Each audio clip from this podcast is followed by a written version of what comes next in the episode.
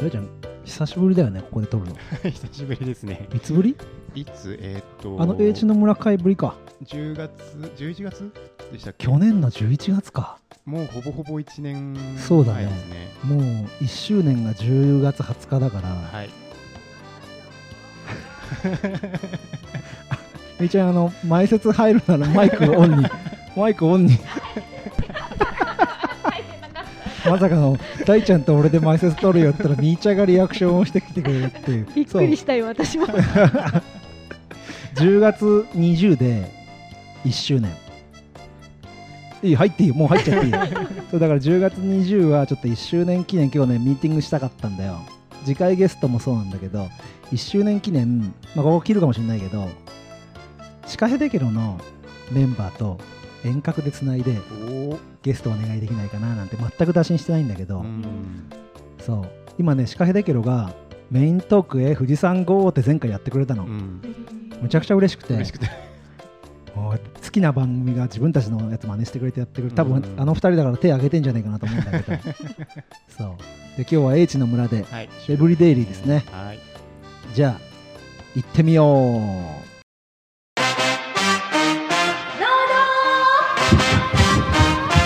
富士山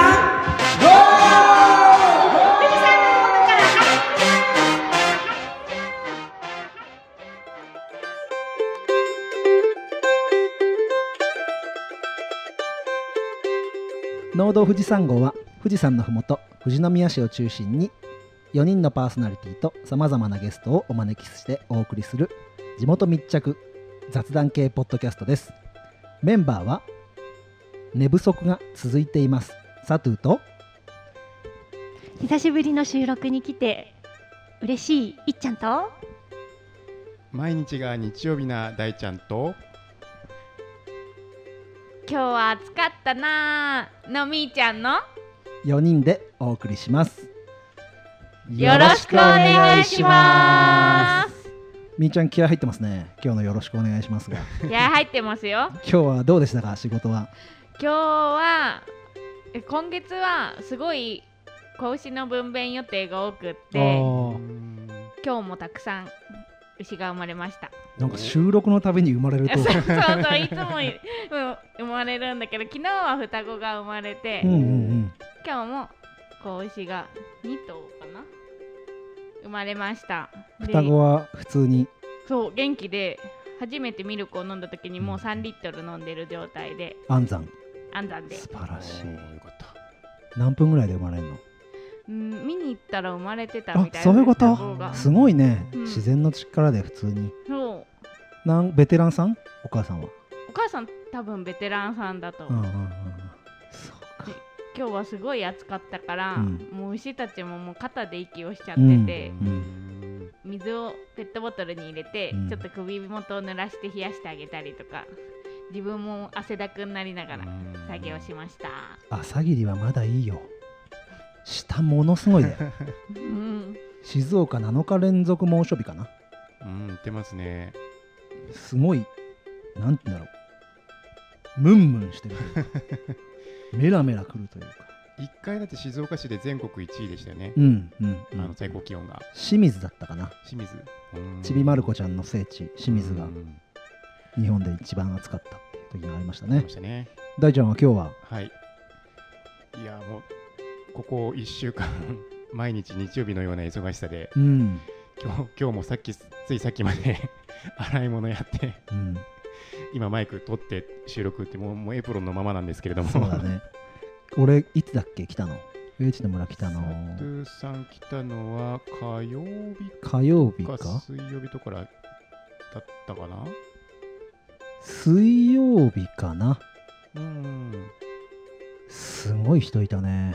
すごいです。でも2時ぐらいにはもうアフタヌーンメニューだっけ？そうですね。2時からアフタヌーンメニューなのにもうだいぶ早い段階でアフタヌーンメニューしかなかったよなアフタヌーンが言えねえけど もうねここ数日予約しないともう1時以降はランチ食べれないみたいなあ感じですね。あもう大変だってお母さん言ってたもん。もうえらいこっちゃです。ああでもいいじゃん儲かって。はい。今あのあれですね全国の海がうん。あの海水浴場がそうね。閉まってるもんでみんな山に来るみたうんうんいで、うん。おかげさまで、山梨もすごい人がいるけど、うん。朝霧の本栖湖からこっちに来るとちょっと人減るけど、うん。やっぱ多いね。湖はね結構人いるわ。あーやっぱりみんな、海行かないけど山のと湖。うん、うんうんうん。で麓っ腹がすごい。すごいですねあそこは。今3分の1とか半分ぐらいに抑えてるとは言いつつうん。やっぱり人入ってますね。いっちゃん最近出かけた？どっか。全然出かけてない。あじゃあ周りの人がすごい多いなとかは見ない、そうあでもなんかうちに来るスタッフの人たちが、うん。やっぱ県外ナンバーすごい走ってるとか、うんうんうん、結構ね言ってるね。県外多いね。今も来るとき八王子ナンバうんうんうんーどいてくれたっけ？全然プレッシャーかけてないのに。景色見ながら走りたかったのかなと思って結構いるよね。うんいますね。景色見たくて開けてくれる人、うんうんうん。いっちゃん今日のトークは何だったの？あちゃちゃちゃあのいっちゃんのさっき言ってくれたのなんだっけ？あ久しぶりの収録でうん。嬉しいっていうやつね。この対面で一回そうか部屋を分けてやっそう。たことはあるけど。牧場行ってやったよね。うん。そう。でもそれから全然多分予定が合わなくて参加できなくて収録。うん。そうだよね。そう久しぶりなんだよね。ね。そう嬉しいと思って。なんか今俺いっちゃんの声がうん。ハウリングしてんのかななんてマイク。なんかねエコーみたいのかかってる？ハウリングかな、これ？うんちょっとかかってる。かかってる気がするよね。そこら辺がまだ不慣れなんだよね。うん。どう？今は大丈夫。あかかってたわ。これで治ったら。あ治った。あーよかった。すごいなんか私の声だけなんか違うように聞こえるからなんでかなと思って。これねまだ慣れてないんですよ。オーディオインターフェースというものに、まあ、少しずつはい。レベルアップしていきたいなと思います。出だしだけいっちゃんの声がエコーがかかってました。そうやっぱ私の声だけ若干のエコーがかかっておりました。すいませんでした。で今日のエブリデイリーは？はい今日は分娩と繁殖についてです、楽しみですね。はい。さっきもねあの、うん。生まれたっていうお話が聞けたんでその辺のお話も聞きたいと思繁います。殖って言われてもね、うん。なんかどういう感じになるのかっていうのは全然予測つかないけども。はい。いつも2人がしがっちりあのメニューを作ってうん。面白くやってくれるのでぜひリスナーさんも楽しんでくれるなって思います。それではみんなでメインディッシュへ富士山ゴー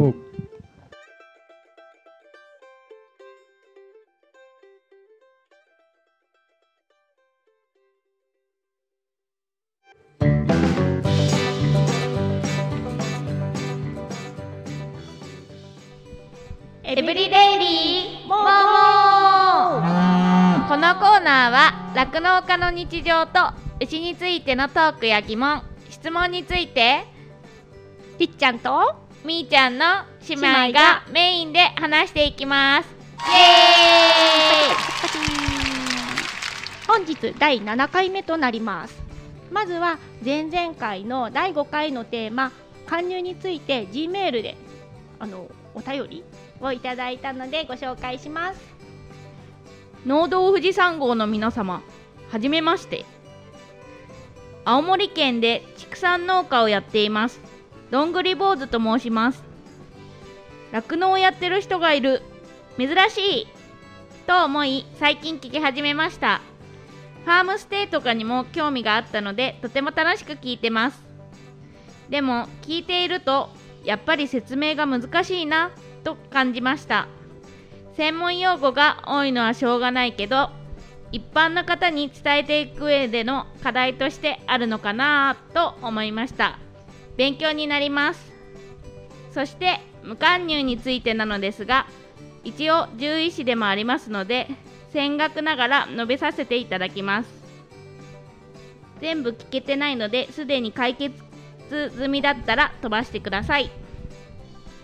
勧入は説明にあった通り牛さんをお休みさせることが目的なのですがお休みさせることがリスクになる場合もあります。おデブちゃんの場合です。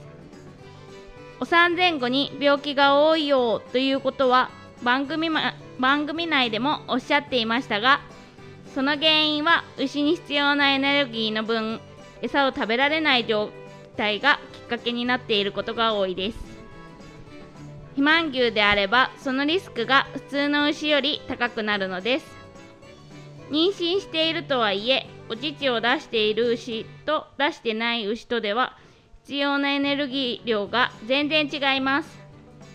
2ヶ月間小食だったのに急に「お前明日からカツ丼定食大盛り1日3食毎日な」と言われても食べきれない。そんなイメージです。貫入をしなければ毎日カツ丼を食べ続けるので食生活の変化もなくなりますしマラソンを続けてますからうまくいけばダイエットになることもあります。そういう意味で基本は貫入するリスクが加入するリスクが高いと想定される場合は無貫入をやることもあるという感じでしょうか。だいぶ長くなったのでこんな感じでこれからも楽しみにしております。ではまた。はいとのことです。ありがとうございます。ありがとうございます。みーちゃんがね声を変えて どんぐり坊主さんになりきって読んでくれました変わってた。ちょっと変わってなかった。今日初めてこの無加入のやつを聞いてないねリスナーさんもいらっしゃると思うからもしね聞ける方は戻って聞いてもらえたらなと思うんだけど貫入を軽くはい。説明をお願いします、はい、貫入っていうのはあの搾乳を休んであ漢字は乾かす父って書きます、で搾乳を休んであのお産に向けてパワーを蓄える人間でいうと産休に当たるようなうん。時期にのことを言います、でこの間のね第5回の時にその貫入をしないで無貫入そのままずっとお乳を絞り続けて、うん。で子供を産んでからもずっと絞るうん。っていう人たちがいるんだけど私たちそのメリットとか詳しいことはわからないのでっていうお話をしたんですだけどそれに対してねあのこんな風にあのどんぐり坊主さんが教えてくださいました。多分今初めてこの文章をね聞いた人なんかは、まあ、皆さんそうなんだけど貫入無貫入ってその牛乳を絞らないようにするのが貫入じゃんね、うんで無貫入ってのは絞り続けるってことだよね、うんうん。でそこら辺が頭こんがらがってきちゃうかなって、思うのでそうん。あるオンオフが、ねうんうん。言葉によってまたオフになっちゃったりとかすることがあるから貫入は基本的に、すえー、と出産のために乳搾りをしなくする、うん。で無貫入っていうのは逆に出産をしようが乳を取り続けるというのが無貫入ってことですよね。そうです。ありがとうございます。はい。でこの問題ね解決してなかったのでありがたいですね、そうですね。こういうなんだろう。僕らの配信してる情報に対して上乗せしていろんな情報を出してくれるリスナーさんがいるっていうのは他のリスナーさんにとってもすごくプラスなことだと思うのでぜひ何かお気づきなこととかもちろん間違ったことを配信してしまうこともあるかもしれないもんでそこら辺はぜひあの教えていただけると嬉しいなっていうふうに思います、はい。じゃあお願いします。でこのどんぐり坊主さんのねお話でねおデブちゃんはリスクを減らすために無貫入にすることがあるってことだね。今の話だと勉強になったね、そうだね。それからあのご意見にもありましたけれどもちょっと専門用語が多くてね説明が難しいっていうのね。そう私たちもいつも喋りながらあ難しいかなとかあとやっぱり前回のこう飼育についてっていうのもなんかフリーバーンとかフリーストールとかやっぱ画像がない分言葉で説明したりとかイメージつかんでもらうのってすごく難しいなと思っててそうそこをどういうふうに伝えていくと分かりやすくなるかなっていうのが、やっぱこれからの課題だしそこをねちょっとねみんなに分かりやすく伝えられるように頑張っていこうと思います。あとそれからツイッターで小次郎かっこ猫助さんのつぶやきもあったね。そうなんです酪農や畜産関係の話は考えさせられることが多い。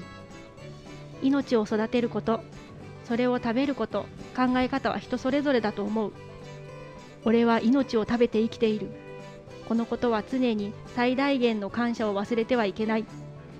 前回のコーナーでお気に入りの紹介で183ことさんちゃんの話とか18号19号でのゲストの松下さんの酪農教育ファーム活動での命のお話とか聞いてくださったんだなっていうふうにこのコメントから思いましたね。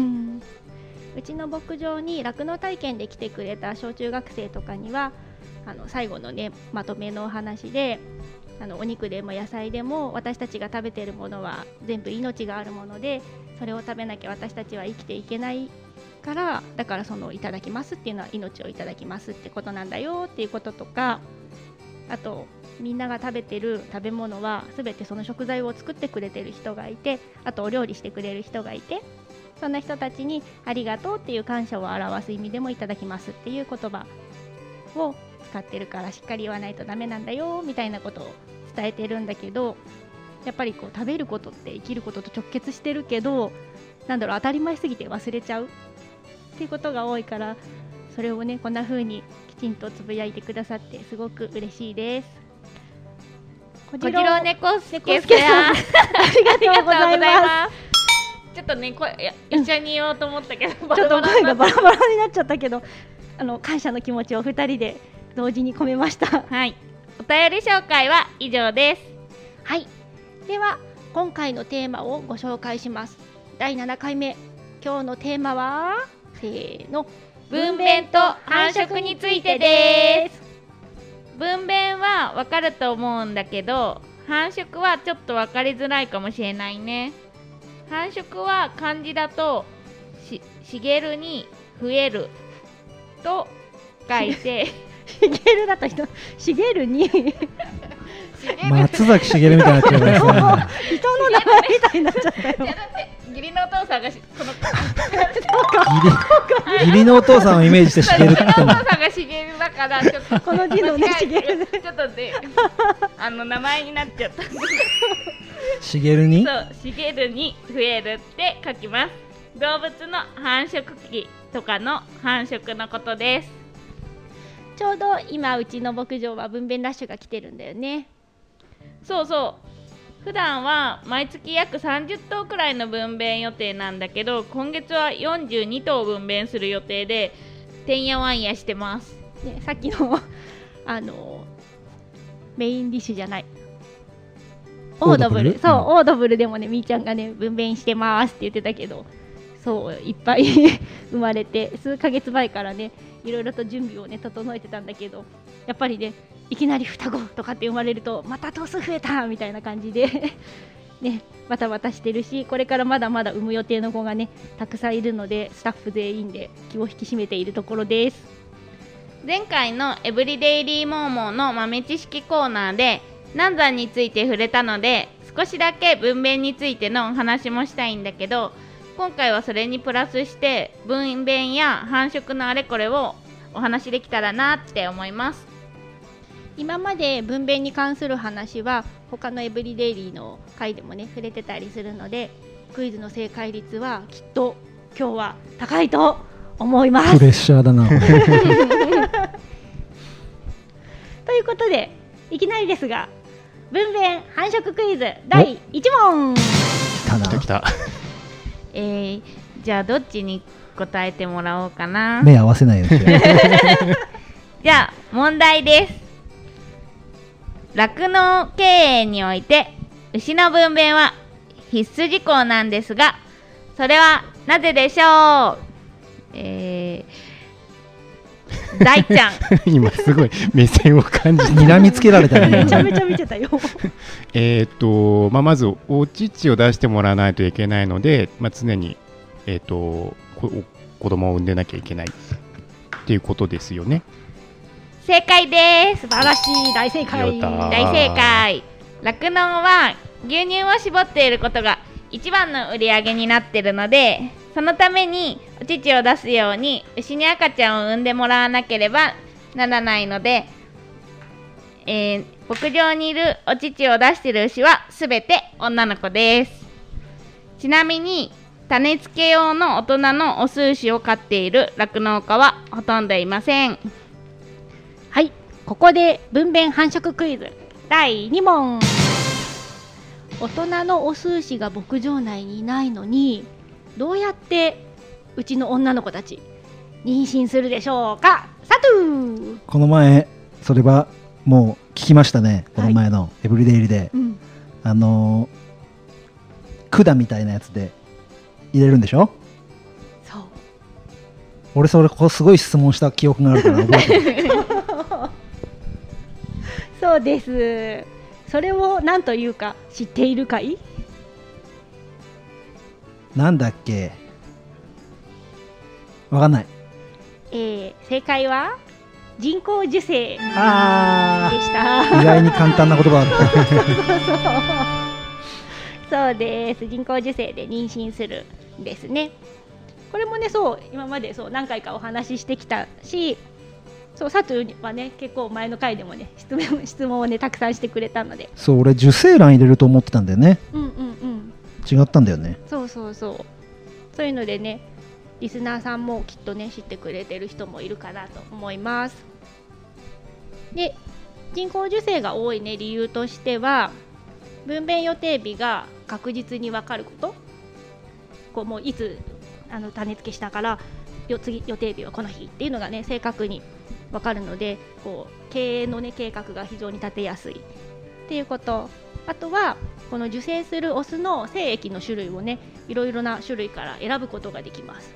なのでこううちの牧場の牛たちはこういう傾向にあるから例えば遺伝子的にこういう牛が欲しいとかっていうところでお父さんの牛を選んだりとかこう生まれてくる子牛をこういう子牛にしたいと思ったらお父さんはこういうのにしようっていうのでそう精液を選んだりとかっていうことができたりとかね。あとほら小向小向きにしたかったらこういうなんだろうすごく見栄えがいいオス牛にしたりとかっていう風になんだろうそこで牛のねこう構成群構成っていうのかな。牛の将来の牛の構成をね考えていくことができるのでなので人工授精が多いです。ハス牛のカタログがあって本当にいろんな種類があって特性が牛によって全然違うから見てて面白いよね。うん。あとオスメス判別性域って言ってメスが9割。C は判別性域。そう C 判別性域って言ってメスが9割生まれる性域も販売してるんだよね。そう オスメスがねそう。そうそうそうそうオスメス。そうちゃんとね分かれてて。でうちでね人工授精しているホルスタインはホルスタインのこうオスの精液は全部雌雄判別精液。で9割方メスが出るっていう精液で人工授精をしてます。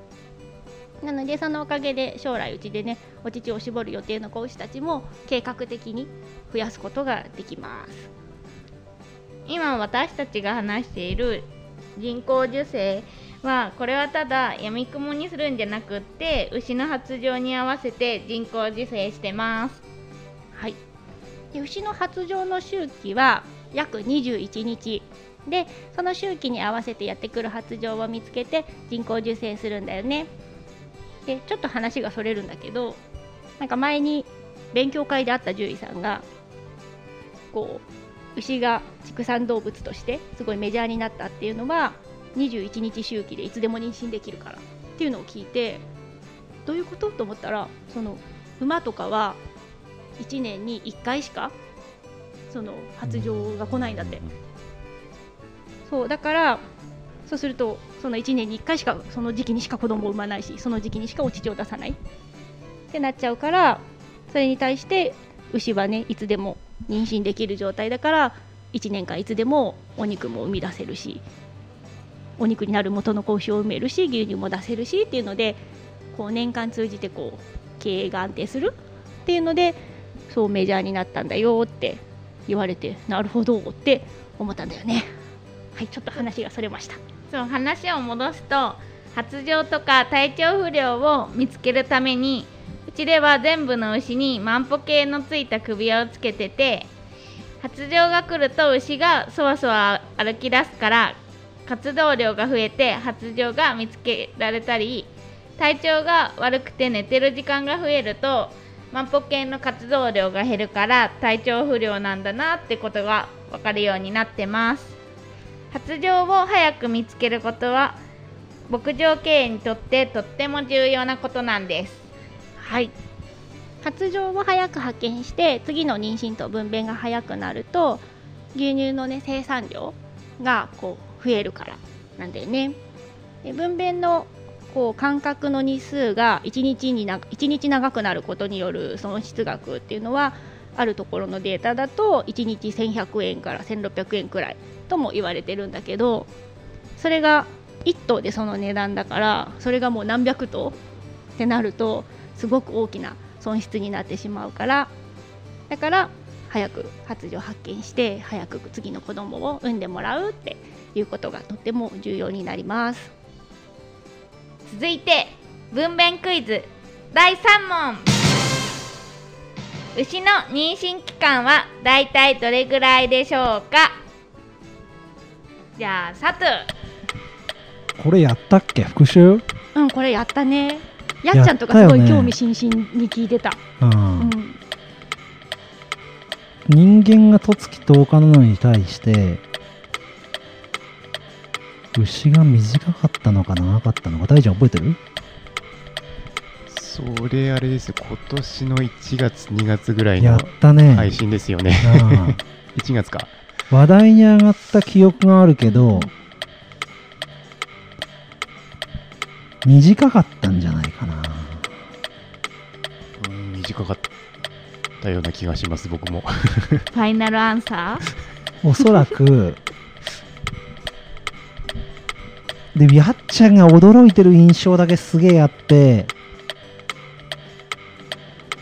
リスナーさんで覚えてる人いたらすごいよね、うん。俺編集してんのに覚えてないからね。全然ダメだよね。じゃあ8ヶ月。ブー。約10ヶ月で変わんないんだ。に人間とほほとんど一緒です。そうちなみにあのやっちゃんがねすごい食いついてたのはその妊娠期間よりもなんかこう妊娠してる期間もお乳が出るの？ってね。そうそうそううん。そこにねすごくねうん。そう食いついてたね。うん。なんか出ないって人間だと出なくなるとか、うん。そういう話もしたよね、うんしたしたで分娩の2ヶ月くらい前までは牛さんはずっと搾乳乳搾りをしてます。うん。でこの間お話ししたように貫乳あの牛の産休を行ってしっかりしてから分娩してまたお乳を絞ってっていうローテーションを繰り返しています。分娩繁殖についてはこんな感じです、なんかで先に質問聞いちゃう？うん。なんか今回の話割とね今回はなんかそんな難しいこと言うのやめようと思ったらちょっとあっさりした感じになっちゃったんだけども。分娩と繁殖っていうとさなん。か堅苦しいなって感じあるけど、人間とそん。なに変わらないよねあそうそうそそただお寿司がいない女社会だっていうところがう、うん。ね不思議なうん。うん。とこだなってそうですね。意外とあれですね。あの牛って全あの酪農で飼ってる牛は全員全員メスっていうのを知らない知らない人方も結構いますんでね、俺質問がさうん。自然妊娠のうん。酪農家っているのかな、酪農家では聞いたことないけど知り合いにとかにはいないけどもしかしたらいるかもしれない。あと、うん。あの今ね育成牧場っていうところであの、うん子牛をこう預かってくれる、うん言ってたね。そう預かって。でそれから子供ができてで分娩する3か月ぐらい前に牧場に返してくれるんだけど。レッドの時言ってたっけかな？あモモハの時言ってたのか。ももはんときえーあ言ったかも。最初は頭がピンクだったのにそうそうそう。帰ってきたらなんてね、うんうん。あそううん。鼻ね鼻ね、うん鼻ね。お母さんになるまでの保育園みたいなところ？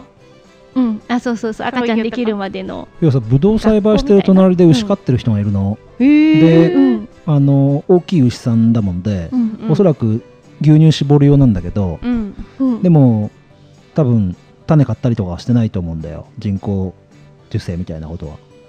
黒白？えそれ黒。白？黒？じゃあ肉牛か。肉牛はでねも多分種牛いて離してっていうところもあるっあぽい。あそういうことか、うんうん。減ってないからさ。うん多分肉に出してはいないと思うんだよ。うん。でそういうところは自然妊娠させてるところもあるわけだ。うんううん。んあそれでそう育成牧場も一応巻き牛って言ってその巻き場にオス牛を放しててそのオス牛がこう人工授精する。うんうんうん。人工授精じゃないね。オス牛が自然にそう妊娠するっていう。で放牧してる肉牛なんかも自然妊娠することあるってことだよね。うん放牧してる。あの肉牛でやってる人とかはさ。うん。肉牛ああでもそうだね。でもオスはほとんど虚勢してるんじゃないかな、ね。肉になる牛はね、うん。やっぱりオス臭くなっちゃうみたいなことは聞いたことあるけど、で基本酪農家はじゃあ人工授精なんだね、ううんん、だから巻き牛の牛はすごいハッピーだよね。いや大変なんじゃない？だって何百頭に対して自分一人とかだともあーハーレム状態ってこうそう、とねハーレム状態で。なんかすごい元気がある子じゃないとなんかやつれていきそうじゃない？わかんないけど。えでも自分の気分じゃないの？それって。やそれは牛の気持ちがわかんないからちょっとわかんないけ子供ど作れって言われてするわけじゃないから。どうなんだろう。いやでもだって役に立たなかったらその子はお肉にされちゃうわけだからでしょ？全然全然他の子たちを妊娠させられなかったら？それを感じながら生きてんのかな？いやでもやっぱりこうそういうなんだろう元気がある子を入れるんだろうけど。うんうん。ー、まあ、あくまでも牛の気持ち考えるしか想像しかできない。そこは分かんない。だけどやっぱ人工授精でつかなかった子が自然妊娠でついたりとかっていうのもうん。あったりするからうん。だから話してるみたいね。そうなんだうんうんねうん。なんかいつもメス牛しか見ないから、うん。そういうところでオス牛を初めて見ると、うん。やっぱね結構ねびっくびっくりっていうかなんか大きさとかも違うし、うんうんうんあオス初めて見たみたいな感じやっぱ1トンぐらいあるみたいお寿司は。ありそうありそう。そう普通のねうん。うちにいる牛たちはだいたい600キロとか700キロぐらいなんだけどやっぱ首とかも太いもんね。うん。そうね確かに。やっぱメスとは違うよね。ねカタログとか見るとなんかうん。ドゥーンってしててびっくりする、岡村牛さんの放牧されてる牛とか見るとうん、やっぱ違うなホルスタインと違うなって思うもん。ああ、うんやっぱ体つきも全然違うし。う、うん。ん太ももがすごいね。あそう肉牛そうお肉牛特にね。肩とかもすごいよね。どっぷりっていうかでっぷりしてるもうん。ね、ん。うん、むっちりっていうかね、うん。なんていうかね。そうそう。うん。あ、これ、うん、に質問とかは？他なんか質問大丈夫ですか？あ僕も大丈夫ですはいはい。そしたら今日の豆知識に移りますはい。今日は牛の爪切りについてです。おー牛もね、もちろんあの爪が伸びますので、うんうんうんあの爪切りをね、実はね、しています。で、漢字は、えっ、と、作定って言うんですけど、爪切りのことを。漢字は削る？うん。にひずめ。うん。と書いて、作定と。馬とかと一緒だよね。あ、そうそうそうそう、うんうんうん。と一緒です。牛が健康に暮らすには爪切りはもう絶対欠かせなくって牛の状態が悪くて足が痛くなっちゃうと餌も食べに行けないし水も飲みに行けないしうん。搾乳にも来れなくなってしまうのでもうとっても大変だしちょっと生きていくのに大変になってしまいます。そうあの足が悪くなってうん。もう搾乳に来れなくなったっていうのでやっぱりお肉になっちゃうっていう子もね、結構いるので。馬も一緒だねここら辺は。そう足が悪いといいことないね。でそんなことを防ぐためにも大事な牛の爪切り作業策定ですね。で定期策定って言ってあの定期っていうのはあの定期的に定期便とかあの定期的に行う策定のことで、えー、と策定士さんっていう牛の爪を切る専門の人がいてでうちの牧場だと1年に3回4ヶ月に1回ごとにあの策定士さんが来てくれてで全部の牛の足の爪を1週間ぐらいかけて切ってくれます。でひずめの角度とかも最適な角度があってその子の特徴とかも合わせて一頭一頭に合わせて切ってくれてるので終わった後はみんなすごい快適そうに歩いてます。ね、なんか策定士さんが変わった時前にいた人と同じとこで頼んでたんだけど変わった時にやっぱり全然牛のねその作成士さんによってあ切り方っていうかそのこだわりとかも違うみたいでやっぱねそう切り終わった後今の人の方がね結構いい感じね。すごく牛たち快適そうに歩いています。でその他にも爪の中に病気ができちゃったりとかなんだろう潰瘍っていういうのができちゃったりとかあと爪の中がこう割れちゃったりううん。んっていうのがあったりすると治療策定って言って治療のための爪切り作業も行ってもらいます。はい。そはい、そんな感じで今日は牛の爪切りについてでした。はい、今日のお気に入りに入ります。はい。今日は猫です。出た。牛が来るかと思いきやそこ外してくるっていう恒例の。この前さんちゃんで牛だったのでそう、うん。今回は猫あのに猫の名前は？丸ムチです。はい丸ムチです。でうちの牧場の第四女、うん。あうちの牧場の三姉妹の第四女ともうんうんうん。言われているうん。丸,、丸ムチさん。えー。はい、牧場で生まれた子猫でみーちゃんがこう、発見したんだけど、うんうんうん。でそ その時に丸くてムチムチしてたから、丸ムチっていう。え みーちゃんが何歳ぐらいの時に発見したの？それ。えー、それはえでも3年ぐらい前だよ3ね年くらい。あでも最近なんだ。そうそうあ3年じゃない？5年ぐらい前か。あもう5年？もう5年前かな。もう5年くらいか、うんうんうんうん。え？そうじゃない？あその5年くらい前。5年ぐらい前だ。そう。でみーちゃんがね恒例の名付け親。得意の。そう得意の。それはみんな周知してる名付けだよね。あそうそうそう。みーちゃんだけが呼んでるみたいなんじゃないでしょ？えみんな呼でる。なんでいいんだよねそう。共通認識ね。そう共共通通認識の丸ムチさんです、うん名前の通り今も丸くてすごいムチムチで、うん。食欲旺盛な子です。で一緒に育った兄弟猫がいなくて一人っ子で育ったのでなんか他の猫とのコミュニケーションは少し苦手なんだけど、すごいと美人な猫です。そう毛並みも良くてただもう本当に丸ムチはもう頭も良くて、うん。なんか名前を呼ぶとねちゃんと返事もするし反応もするんだけどもう食欲だけが問題で。そう最近はね 他の自分の産んだあの娘の猫と仲良くしててもうご飯の時だけはもう猫パンチしちゃう。そう。ああ、どけって。そう、はいはいだけど娘も食いしん坊だから、うん。すごい遺伝子戦いになる そうね。そう。来ちゃうね。ね、さ生まれて最初あ見つけてからずっとお家の中で飼ってたんだけど、うん。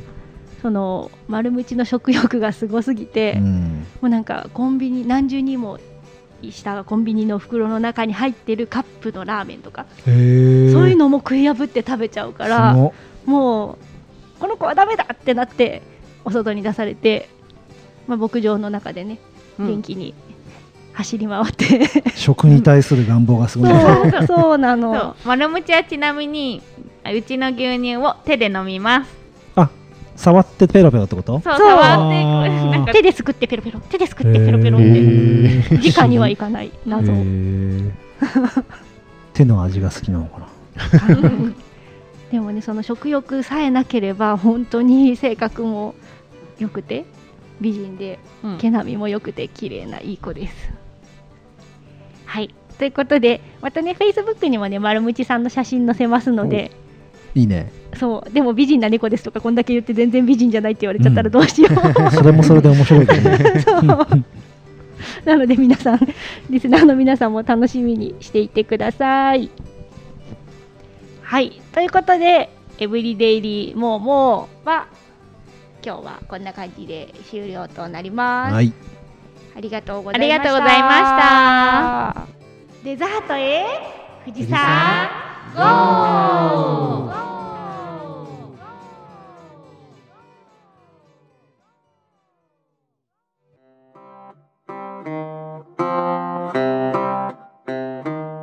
デザートはサトゥーと？みーちゃんと？いっちゃんと？大ちゃんの？4人でお送りします。さあ、お便りがたくさん来ておりますので、はい。じゃんじゃんお便り紹介を進めていこうと思うんですが、まず先頭は青森県からいただきました。シカヘデケロの A ちゃんから、えー、と白糸滝養魚場の時に最初にオープニングで A ちゃんの作った、えーハーブティーを飲んだもんでそこについてコメントいただきました。確かラベンダーミントだったかな。珍しい品種のミントです。アミノ酸の味この味出すのに苦労したから分かってくれる人がいて嬉しいな。ハッシュタグ農道富士山号でいただいています。大ちゃんアミノ酸の味わかるですか？アミノ酸の味。うまみ成分。もうこれさやっちゃんの1000倍特許だよね。そうですよね。わかんない。アミノ酸って言われて。うまみうーんうまみうーん。この前、あのー農家の種でもさ、はい。えっと、お茶をさ、うんうんうん。みんなが飲んでアミノ酸を感じるなんて鶴ちゃん言ってて言ってましたね。すごいなすごいね。もっと舌を肥やさなきゃダメだなって思いました、A ちゃんありがとうございました。ありがとうございます。続きまして小次郎さんからツイートをいただいております。ててってってって農道ってつぶやいてくれました。なので僕があのリップでててってってって富士山って入れたんですよ。はい。誰か GO って続くかなと思ったら 誰も続かずそこで終わるというツイートがありました。小次郎さんありがとうございました。ありがとうございます。ありがとうございます。じゃあ次みーちゃんお願いします。はい、ピサさんからいただいております。第39号目拝聴ナス呼びかナスビ呼びかが関西関東で分かれるの初めて知った。つまり一富士二鷹三ナスビは関西の人が言い始めたのかうなん確かに。単に五感がいいかもしれないけど鴨ナスの味噌田楽美味しそう。一番好きなのは揚げ浸しかな。熱々でも冷めてもうまい。うん。もう一通いただいております、はいお願いします。第40号目拝聴。坊さんの気絶は名前だけ知ってたけどインパクトやばいよな。一回聞くと忘れられないエジプトの煮浸しはどんなのだろう？んうムサカって料理がそれっぽいかな？地域によってはサラダっぽかったりグラタンっぽかったりとかとかなりバリエーションある料理みたいだしといただきました。ありがとうございます。ありがとうございます。ピサさんお料理に興味が結構あるのかななんて感じるよね。うん、すごい。なんかいろんな料理してそう、うん。サラダっぽかったりグラタンっぽかったりバリエーションがある料理みたいだしなんもしかしたら調べてくれてるかもしれないね、うん。聞きながらね、うん。そういう楽しみ方もあるんだななんて思うね。でまああのーナス料理のいろいろたくさん出てきた中であのー他にもいろいろツイートいただいてるんですけど常連の高ピさんからもナス会についてコメントいただいてるのでいっちゃんお願いします。はい。第39号目には一富士二鷹の456まであるんだぜ。ナスは夏に食べると美味しいよね。ともう一つ。第40号目に。ナス料理が美味しそうだ。料理の解説だけでお腹にきました。リーシャンシェンですよ。もうね野菜だけなのに美味しいのがわかるんだよ。とのことです。ありがとうございまありがとうございすます。ありがとうございます。高ピさんもね結構料理関係反応が強いななんて思うけどね、うん。みんなやっぱ料理のことって気になるのかな？やっぱ食べたくなっちゃうんだろうね。ん。美味しそうなの聞いてれば食べたくなるよね。うん作りたくなっちゃそううそうし試してねみたくなっちゃうしね。うん。その料理が大得意なのがね鬼おろしさんなんですよ、はい。鬼おろしさんじゃあ大ちゃんあれ聞いてる？ちょっとたまに聞いてます。お弁当の蓋。たまに料理会っていうか、まあはい。キッチンからスタートしてるのがあるから。そうたまにあの炊飯器のそう。音がね入ってきたり。炊飯器が声出すんだよね急に。じゃあ鬼おろしさんのメはい。ッセージお願いします、はい、えっ、と、鬼おろしさんからいただきました。えっ、と、親たちがナスビと言います。かっこ全員関西人。うん三ナスビの後に6まであるの知らなかった。当てられなかった。ナスの味噌田楽大好きです。ブランド野菜はお値段高くても美味しいものがたくさんありますね。えー、たまのご褒美にいただきたいです。ナスビ買いに行かなくちゃ。言ってください、はい、いただきました。はえっ、と、もう一つ、えっ、と、鬼おろしさんから、えー、坊さんの気絶は作るしかない。ちょうどスーパーにいたので迷わずカゴに入れました。片栗粉もやってみよう。冷たい麺に合いそうですね。いろんな調理法があって勉強になりました。という、おえー、とツイートいただきました。もうかなりもう収録してる時点からこれ鬼おろしさん必ず反応してくれるだろうななんて思ってたんで 料理に関してやっぱ鬼おろしさんの反応はすごい気になるだなんてうん。思っておりました。で合わせて鬼おろしさんの方で38号目の、あのー白糸滝養魚場の食レポの方でいただいてるもんで僕の方で読ませていただきます、はい。38, 38号目拝聴しました。飯テロ会。熟成期間や部位によって全然違うんですね。柚子胡椒もいいな。お値段もびっくり。安い。こだわりの味。食べに行きたくなりました。行きたい見たいところがどんどん増えていきます。といただきました。ありがとうございます。ありがとうございますいやお便りが本当に多くなってくれて嬉しいですね、嬉しいですね。嬉しいです。うん、今日ね冒頭で G メールも読読んでみましたけど、G メールも2件目来たし Twitter でも毎回毎回コメントしてくださる方とかいらっしゃるのでぜひあの聞いた時に手がねあのー少しでも時間があるようであればツイートハッシュタグの富士山号でつぶやいてくれるとこのように読ませていただきますのでぜひまだお便りいただいてない方もお便りいただけると嬉しいです。であとですね久々に言っといた方がいいかななんていうことがあるんですよ。Apple Podcast のレビューね。最近あれ Apple Podcast で聞いてんのは大ちゃんと？はい。みーちゃんか？うん。星今何件出してくれたか見てます最近。最近見てない。見てみ？今見てみ？えー、っと何件になってますか？俺さっき見た時は一つステップしてアップしてたけど今、えー、お。30件ですそうねです。30件に乗ったんですすよ。ありがたいですよ。あの Apple Podcast じゃない方には分かりにくいと思うんですけど Apple Podcast って評価とレビューってのがあって今30件あって4.0って5段階評価なんですけどで30件の方が評価していただいたもんで30人が評価してくださるっていう形になります。